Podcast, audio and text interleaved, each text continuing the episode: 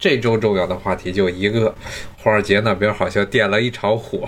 说是这些什么韭菜们想把镰刀给砍了，算是一个今年以来出来的乱七八糟的事情，真的是很多，每一次都是能颠覆啊整个美国的这一套的叙事逻辑。从这一月六号开始啊，冲击某座山，然后这些社交媒体完全是不顾自己的那些口号了。自己的所谓的公司的品牌了啊，直接封杀总统。然后现在是这个，我看这听友说乌合之众怎么变成有组织的韭菜联盟了啊？这次搞的，他们这的 Reddit 红迪上的红迪相当于咱们国内的贴吧，他这贴吧上相当于美国这边的古巴，炒古巴，炒古巴，他这帮人不是普通的网友。他们这是一个非常活跃的一个社区，就基本上都是这些年轻人、非机构内的这些投资者、散户交流经验、交流炒股经验的人。他这一帮人啊，他 Reddit 其实很多的特性啊，真的挺像贴吧的。就比如说咱们知道以前 D 吧、李毅吧。他们这些出去什么第八出征，寸草不留啊，出去跟什么乱七八糟的这些组织去怼去啊。他这个 Reddit 就是一个美国这边的一个英文社区，专门是研究美股。他这个大部分的发言也跟贴吧一样，都是废物。很多人说这现在应该跟哪一个股，但是呢，这次这发起的这几个人呢，应该算是这个 Reddit 论坛里比较有名的，而且呢，这个事情他们。那为什么能动员起来这么多人？也是因为这只股票最早的这只游戏驿站 GameStop 这个股票，确实是美国这二十来岁年轻人的一个美好回忆。它其实就是卖游戏光盘的啊，卖游戏各种不一定是光盘了。我原来也去过，卖一手的、二手的，呃，游戏机有卖，什么 PS 的呀、Xbox 的呀、什么 We 的、Switch 的这些游戏主机，一手游戏、二手游戏，其实很多是二手，因为一手太贵了。这些游戏还有包括一些游戏的周边，这么一种实体连锁店。那很多的这些年轻人。现在刚工作的这一批，这次这些散户包豆，可能是这年轻人比较多，很多都是可能九零后、零零后，小的时候就天天就逛这 GameStop 卖这些游戏。现在的这批人呢，长大了，长大了有那么一点小破钱儿。然后呢，这批人呢还有一个特点。除了这个对这只股票、对这 GameStop 有一些情怀之外啊，那这些人他们都经历过啊，零八年、零八年的金融风暴，零八年的金融风暴的时候，这些人一般上都是中学生，稍微年长一点的啊，高中生、大学生。那这些人，凡是这种散户，他都不是这个机构投资者，都没进这华尔街这个大圈里。一般很多人啊，他的家境也一般。我看这次闹事儿的。带头写向华尔街这发起宣传书的，他们家境就不是特别好，差点这房子就没了，家里挺惨的。什么什么家里有他附近的这些邻居，在零八年金融风暴的时候，好多都是失业了啊！失业之后呢，天天都去这个肯德基里顺着番茄酱，顺着开叉顺完这 ketchup 拿回来之后，拿开水一冲，就当是晚餐吃了。哎呦，简直是惨不忍睹。Ketchup 就是番茄酱，就是蘸那个薯条吃的那个酸甜的番茄酱。Ketchup 这个东西，这个 Ketchup 这个词可能源自于应该是这个闽南话中的茄汁，可能是茄汁这个词引申过来的 Ketchup。所以这帮人当时这个金融风暴的时候。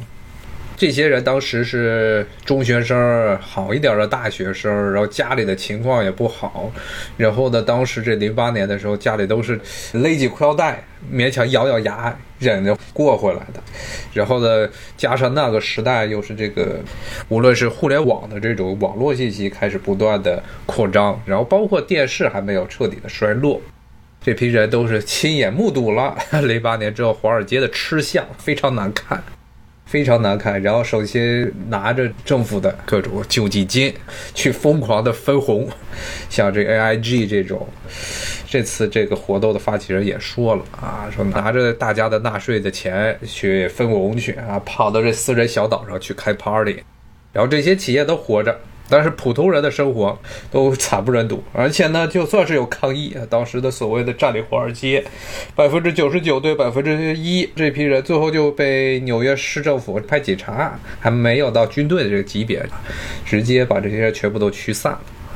所以当时把这些百分之九十九对百分之一的运动啊，虽然是镇压下去，但是这种情绪、这种反感。对现 现体制，特别是华尔街的很多的行为的一些反感啊，一直是深埋在这些人的心中。他整个不能说童年时期啊，青春的时期啊，都是这么度过的。所以呢，加上现在这种互联网、互联网券商比较发达，这些人就全部都组织起来，他们以这个贴吧、古吧作为这么一个根据地，开始要搞活动。当然，最后的这次的结果其实是，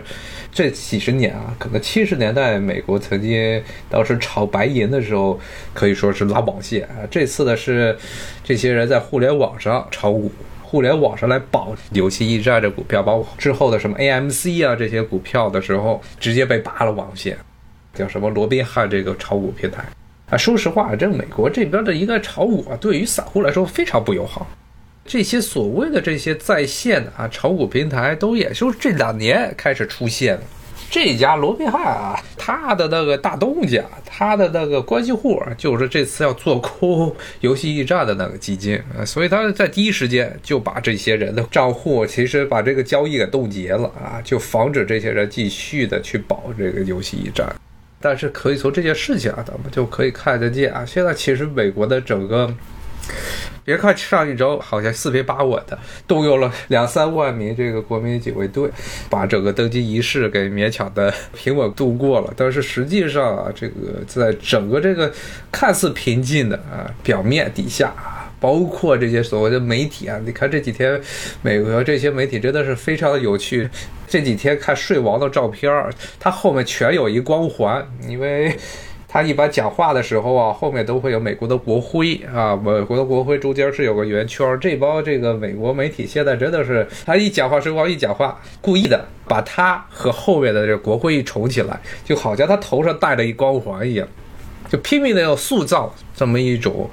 好像美国的整个这个社会秩序啊，正常的情况。又回来了，正常的秩序，一个精英阶层领导普通的百姓的这么一种状态又回来了啊！但是实际上没回来，很多很多怨气都在这个底下。包括像华尔街这次，之前节目也跟大家讲了，水王其实两年前就说过，他跟华尔街关系很好，他就直接在一次纽约的筹款会上啊，直接就说了，说你们的生活啊，你们这些华尔街的这大亨的生活以后不会有什么变化。所以这次华尔街其实绝大部分的竞选资金全部都砸到了吕导身上。想想，连总统的账户都可以去进，说实话，还是回到。之前一直在说的这个话题啊，就是美国从八十年代开始，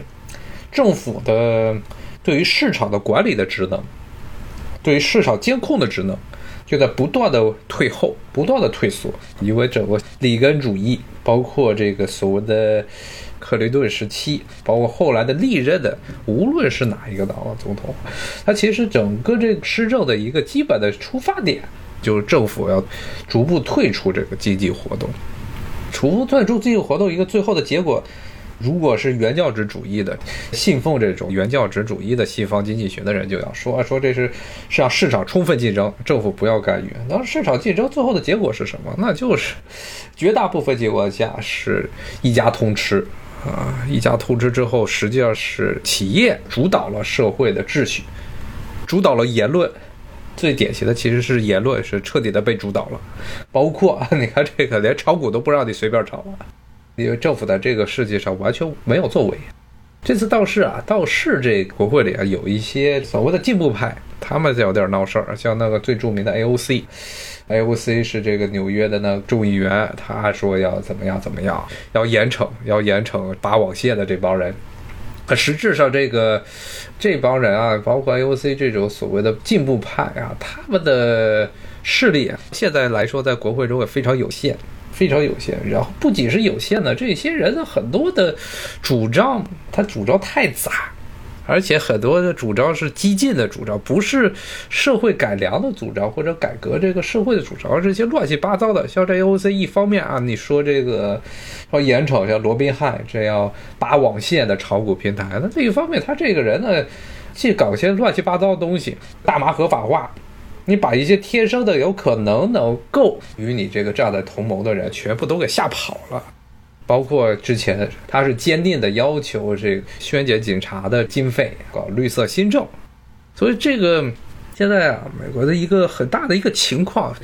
可以说啊，也是这些年这种舆论宣传啊、舆论的这种控制的一个现在的恶果全部都出来了。为什么这么说呢？因为美国的所谓的言论自由其实是报纸的自由啊，是是这些网络的垄断了这信息发布与信息传播平台的自由，他们的就自由。你如果不是在这些大平台上，不是在 CNN 啊，不是在福克斯啊，不是在纽约时报啊、华盛顿邮报啊、华尔街日报这些平台上出的信息，就没人看。它这多年来建立起来的这么一套，完全的是这些媒体它的一个舆论霸权。它这个舆论霸权其实已经成为美国的整个所谓的这个政治体制中的一个不可或缺的一部分。包括我之前节目也跟大家讲过，比如说很多的教授，他们了解自己不太了解的，因为他们都是研究国际关系的，他们对那些自己不太了解的领域。比如说，有一些研究国家安全的教授，他对于中美关系这个方面，有可能呢，并不是专门研究中美关系的专家，他是研究国际关系理论这一方面专家。那么，他获取中美关系的一些最主要的渠道是什么？《纽约时报》。《纽约时报》是个什么样的报纸？之前节目也给大家讲过，《纽约时报》现在是一个可以说是这个美国自由派反华的打的最高的、最为这个夸张的这么一个旗帜。所以呢，很明显的一个问题就是在于这儿了，因为这些报纸他们在历史上积累下了这些口碑，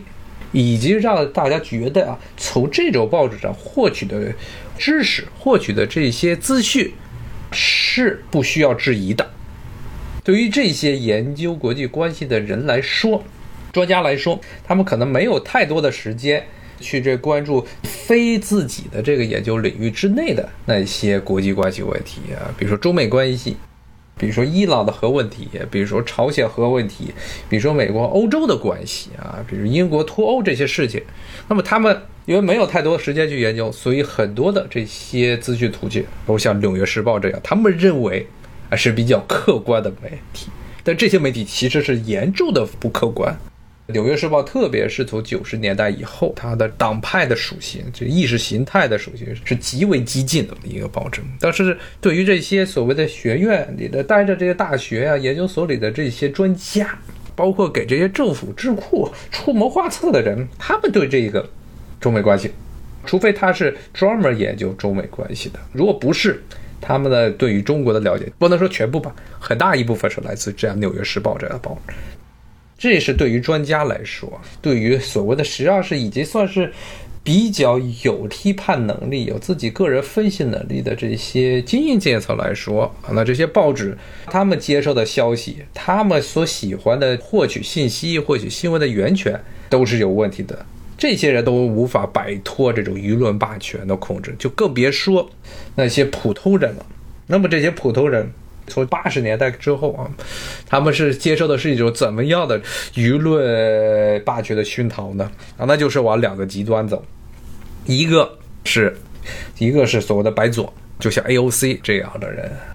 这个是很多的话题呀，这些报纸上故意的去炒作一些，其实是与个人的关系、你的这个真正的生活啊，提高你的生活品质、提高你的收入水平没有直接关系的那些鬼问题，天天就去炒作。特别是在选举之前，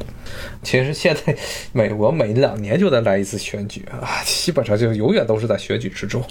那么这些比如话题，本来你。去年，其实最根本的一个话题，美国现在社会上一个问题，包括啊这些对华尔街的反感呀，包括新冠疫情呢，这些杂七杂八的，最归根结底是什么？是经济不好。收入不平等，贫富差距大。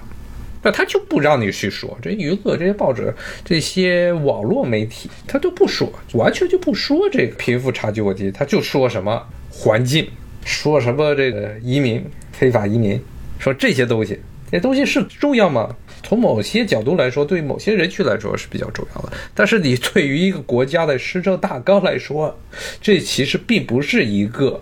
值得马上关注或者立刻要解决的一个重大的话题啊，特别是像这种环境问题，就像回到刚才说的，这些白左最喜欢搞的绿色新政，包括这次这个税网也差点栽了，差点因为这个事情栽了，就是他的一些说法，说是要废除这个化石能源的这些产业啊，这个东西在美国来说真的是。牵扯的这岗位太多，而且美国确实是没有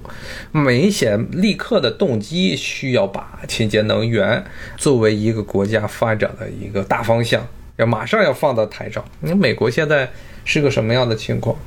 是一个石油的进出口国，它产油，特别是因为页岩油革命和页岩气革命之后，无论是产油产气都可以满足自己的需求，而且可以对外出口。你在这种情况下，你去讨论清洁能源，中国为什么要讲这个所谓的 绿色能源？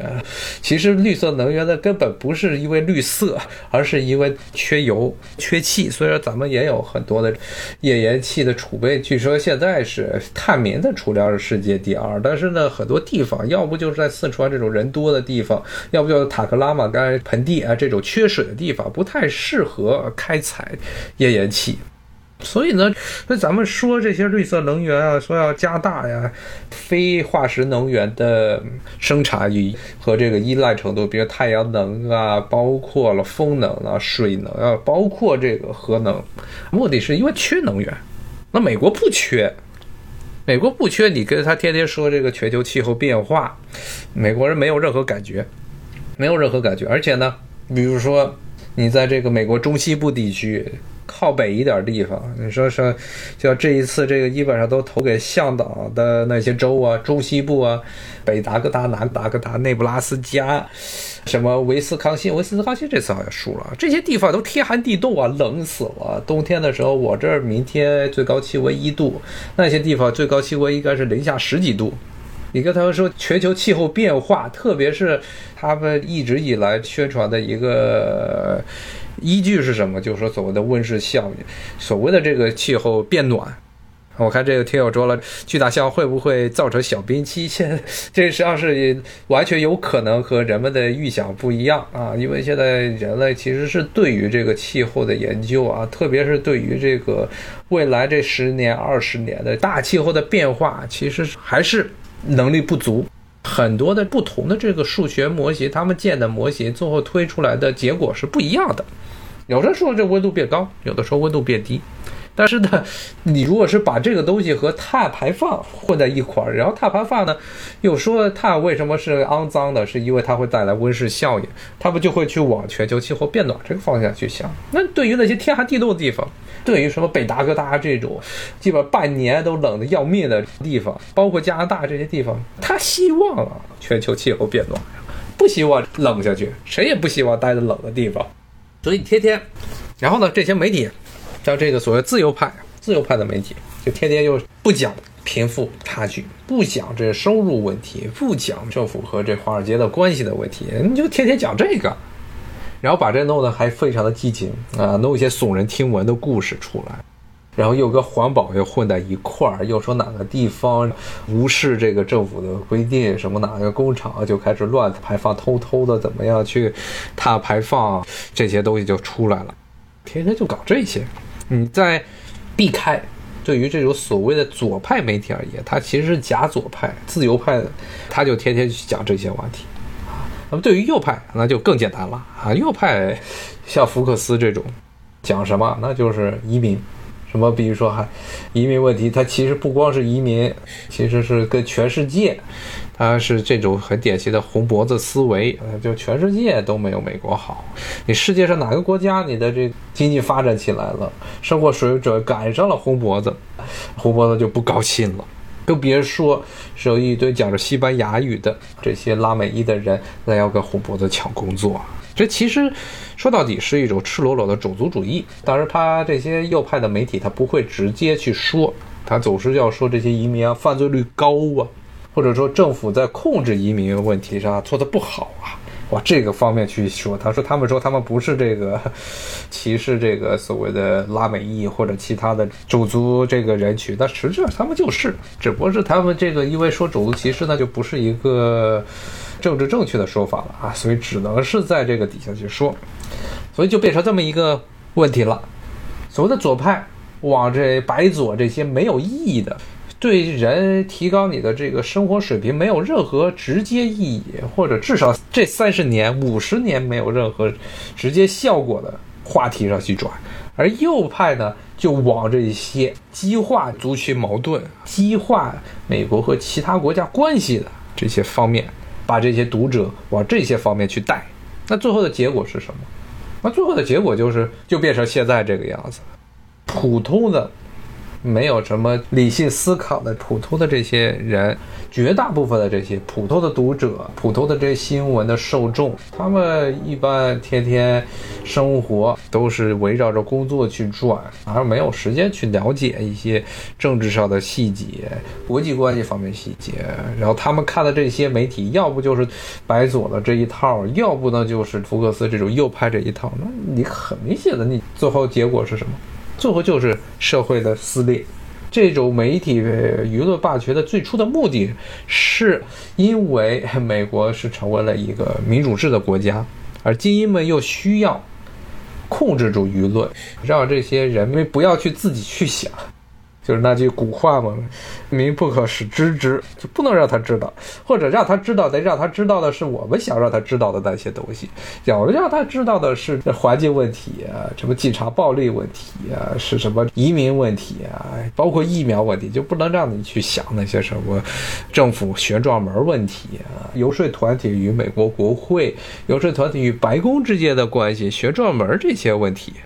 我看听在这说了，说左派。支持环保也能推动新的产业革命，这个就是一个很典型的两难境地了。首先，产业革命现在全世界啊，可以说经济啊，绝大部分国家都处于一个高原期，主要就是没有新的技术突破点，不像九十年代的时候这一批互联网革命之后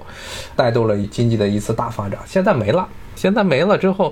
环保各种环保企业，有人说这有可能是以后的一个产业的一个突破点，但是目前 目前来说，其实也是一个风险非常高的地方，特别是对于美国这种，中国是因为没有办法，没有化石能源，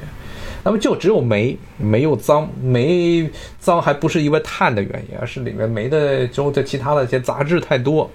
煤在这些化石能源之中啊，煤呀、石油啊、天然气中算是最脏的，最干净的其实是天然气。但是中国的天然气储量啊，要不算上页岩气的话又不多。那这些情况下，中国是没有办法，必须要发展，咱们是被逼的。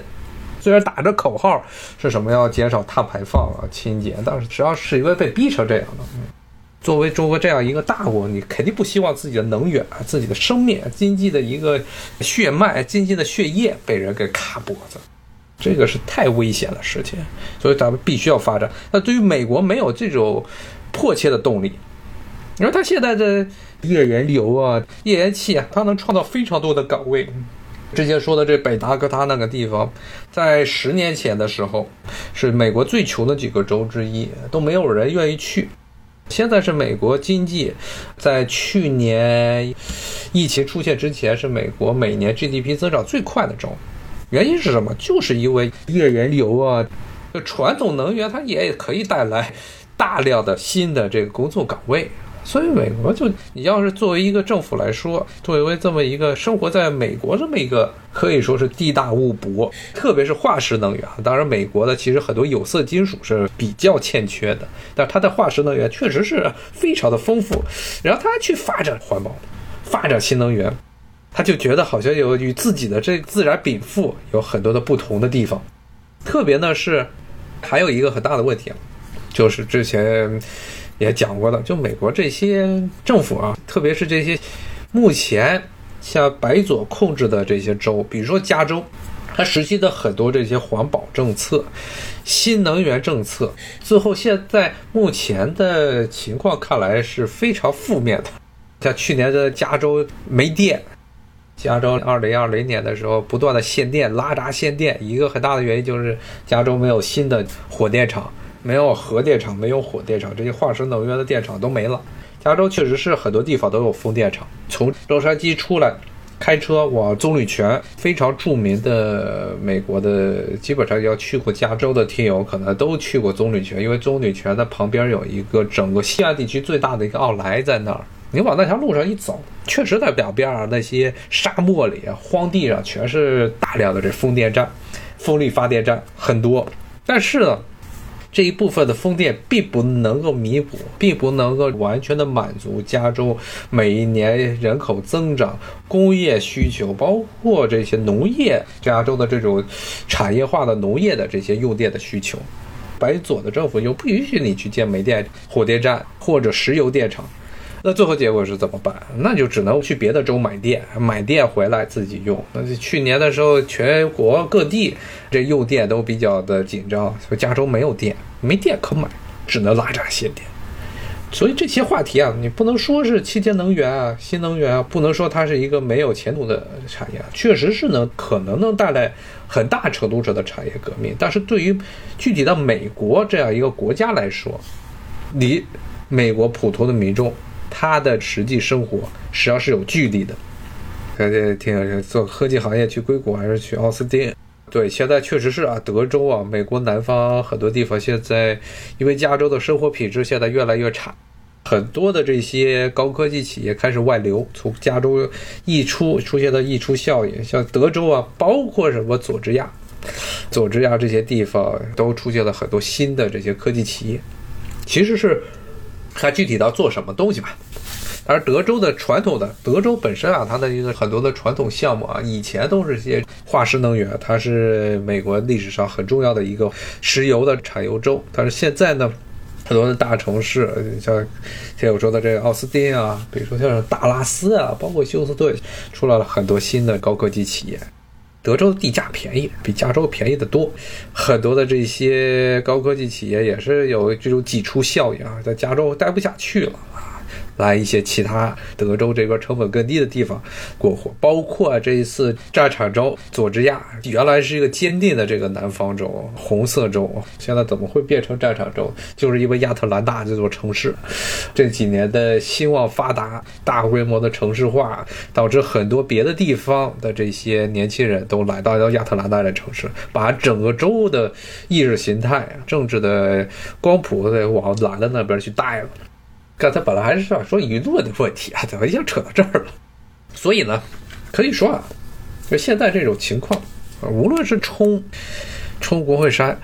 还是后面的这一系列的这些操作，最根本的问题就是这些年因为这么一套的政府的治国理念，把所有的事情，所有的很多应该是政府该干的事情，全甩给企业去做，而这些企业呢？他们拿了社会上的权利、社会的资源之后，他们把这社会资源都拿来为自己谋利。他们是一些谋利的机构，他们可不是为了别人的这个福祉而去做事情的。那必然会变成了现在的这个一个结果。首先是这个媒体就是疯狂的把民众的这些注意力往两个极端去带，导致了现在美国的两极严重的分化。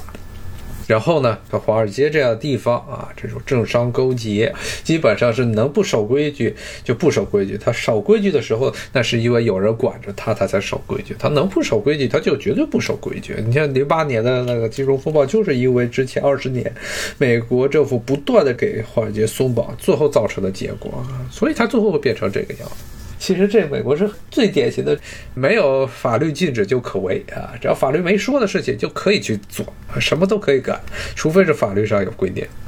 所以现在的情况就这个样子。未来这四年，肯定还是一个很多的危机不断的这个涌现，不断的出现的地方啊。当然，中美关系咱们就不多说了。但是呢，一点吧，我觉得就是不可能，不可能有好转，因为这个过去四年之所以关系这么恶化的，最根本的原因不只是在于这个白宫的人，而是国会的人，而国会是一致的、一致的反华。现在的这一批，无论是哪个党，都是这样。所以这四年不会有什么好的变化，特别是你看这科技这一块，国会历来都是对于中国的科技进步是最为敏感的一个机构，还不需要白宫出手，国会这边直接再弄几个法令，那就不好玩了。未来四年还会是一个非常不舒服的四年。现在其实也是，其实上是回到了历史的常态。未来过去的这三十年、四十年时间，实际上是一个很不正常的这个时代啊。冷战结束的这三十年是一个非常不正常的一个时代。为什么非常不正常？就是因为美国没有对手，美国没有对手，他在想办法使用各种的手段，来把自己的资源，把自己手中掌握的资源最大化。最后带来了一系列的全球性的问题啊！那现在，实际上一个你要看这国际关系的话，最糟糕的一种结果就是这种一国独大的情况，这是最糟糕的情况。冷战虽然有很多的局部战争啊，但大部分都是代理人战争啊，但它是形成了非常稳定的两个团体。而且呢，一般来说，带头大哥因为还有对手，所以对自己底下的这些跟班儿啊，相对来说态度他比较和善。当两个这个火并最后就剩一个黑帮的时候，这个街区完全被一个黑帮控制之后，那结果可就惨了，没有对手了。没有对手之后，这带头的老大他也不想当大哥。不当大哥多少年了？他不是不当大哥了，他是要当这个 Big Brother。一九八四年的 Big Brother 要全方位的监控每一个人的生活，要把自己的利益最大化。所以呢，这种原因也是造成九十年代之后，不光是在美国，包括全世界，这贫富分化都变得非常极为严重的一个原因，就是因为没有一个可以说是。能够与美国竞争的国家，其实有与美国竞争的国家不仅仅是中国啊，包括现在欧盟，它也有了一些自己的意识，有些自己的想独立的意识，这些都其实是一种好事。对于美国的以自己国家内部的很多这种公司的利益出发来影响全世界，这种非常的利己不利人的这种行为来说，也是一种约束。但是呢？也会带来很多的摩擦，贸易摩擦、政治摩擦，甚至军事上的摩擦。但其实这才是历史的常态，历史上一直是这样。只要是人类还没有完全的被一种的意识形态、一种的这个能够满足所有人的这些基本的生活需求的这么一种普世的。经济学理论或者政治学理论所控制啊，当然美国的这一套的新自由主义，他们是想做普世，但是普世不了，因为造就了太多的穷人，太多的失败者，他们这套体系内的失败者，如果不是被一个所有的人都信奉同一种理念的话啊，特别是。具体到了一些实际问题，收入提高不了，天天找不到工作，房租又高，这通货膨胀又严重，人们的生活一直都不满。那这种情况下呢，只要有出现有资源的资源上的这个分配的问题，那国家与国家之间就必然会有冲突，冲突会一直存在下去。记得是在零八年之前，零七年、零六年的时候，当时美国这有俩经济学家，美国这边经济学家实在是太多了啊，写了一本书，说现在呢是一个资源过剩的时代啊。零七年时候写资源过剩时代，说不再是资源稀缺的时代。然后现在回过头来看这句话就非常的可笑了，它是什么资源过剩？是虚拟的金融的资源是过剩。零七年、零八年，为什么过剩？是因为美国的这一套美元霸权，可以为美国带来无穷无尽的金融资源。你想要弄多少钱就弄多少钱。那为什么他们能随便的印美元美钞？那原因就是因为美国一家独大，大家都必须得用你的这个货币。当然，最后的结果就是美国吸全世界人的血。这个资源对于美国来说是一个资源过剩的一个时代，但是就算是这样，零八年一场金融风暴，把这些过剩时代的很多的这些幻想，全部都打碎了啊！这些所谓的彩虹色的这些梦，全部都打碎了，所以才出现了像之前一开始说的，还说这些。家庭他找不到工作，也没有房子住，也紧巴巴的能够还房租，没有办法，实在是吃不到东西，只能去肯德基里顺一点这个番茄酱回来下汤喝。哎呦，这种情况你能叫做资源过剩的时代吗？肯定不是。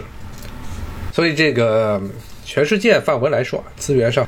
要满足所有人的需求，现在还是一个最基本的一些这个生活需求，现在还是一个非常。极端困难的问题啊！绝大部分的国家，发达国家做的就是把别人的国家的一些资源全部都吸过来啊，人力资源。自然资源全部都吸到自己手中，你看这一次的这疫苗就很典型了啊！对，欧洲是这次又是被美国涮了，像这个美国、英国的这些药厂，欧洲这个欧盟批了同意的要准备购买的这些疫苗啊，美国和英国这些药厂收买的疫苗，就算是他在德国啊或者什么荷兰那些生产基地生产的，还是先优先供给到美国。这个欧洲欧盟不敢随便的骂美国，他就拿英国开刀啊。反正英国现在都不在欧盟里头了，说是要强行的把这些英国的药厂在德国还是荷兰的工厂生产的疫苗啊，就算是你这个疫苗本来的目的地是英国，他要把这些疫苗扣下来，就优先供给给德国呀、法国这些国家，他们也下了订单。而且是在我们的工厂中生产的，等于说我们自己的，我们这欧盟自己的这些工厂中生产的疫苗，凭什么要先供给给你们英国？听者说这个 GameStop 的是啊，它也算是回光返照了吧？因为现在真的是大家都用 Steam 了，都用蒸汽了，包括的 Epic 的那个 Relic 那个平台，这都是网络下载游戏了。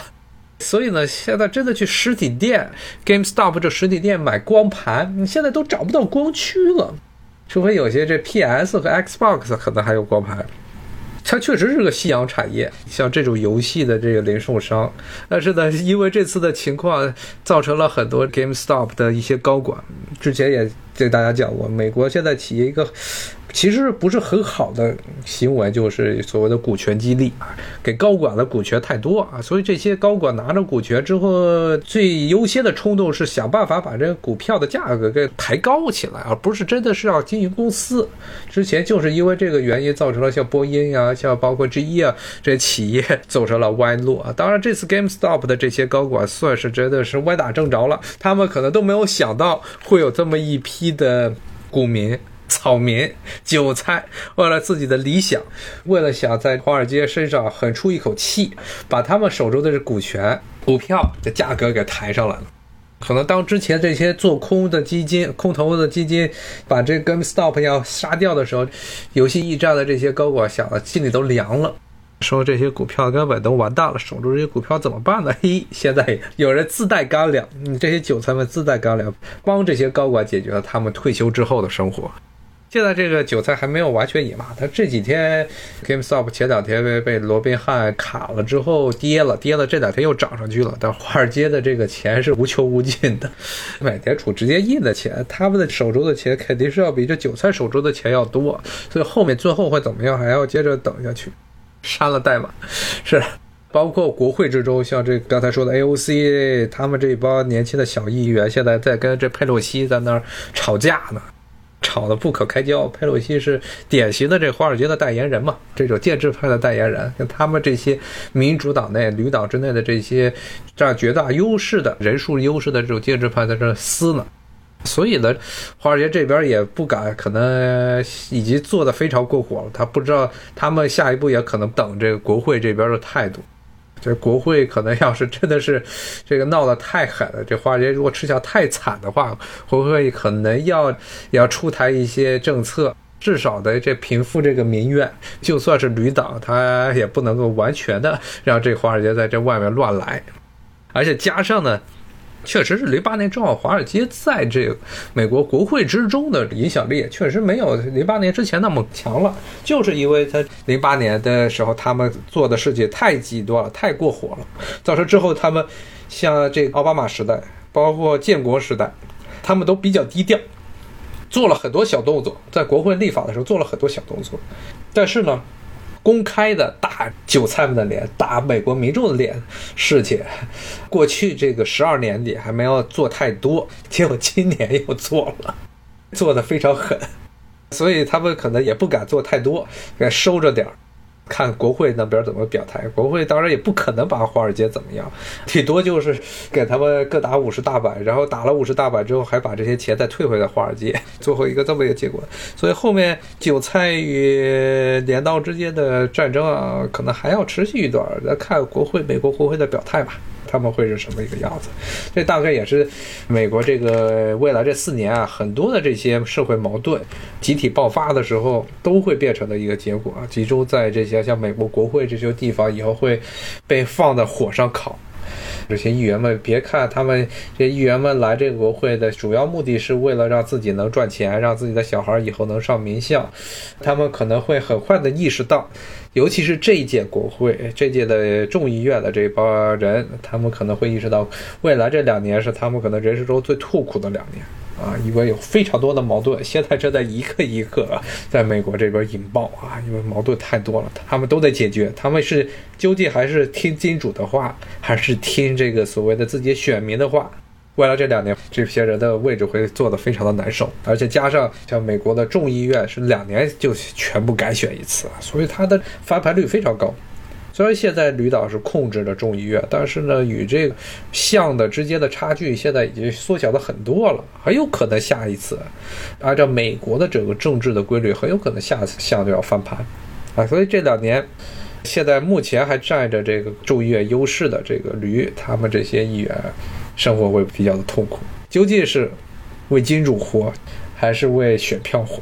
未来这个还有的好多戏可以看啊！这个今年这个虽然鼠年马上要过去了，虽然这个庚子要过去了，但是马上来的这个辛丑啊，辛丑这一年还是有很多好戏来看的。好，今天就跟大家先讲到这儿，有时间咱们再继续聊。谢谢大家的收听，咱们下回再见，拜拜。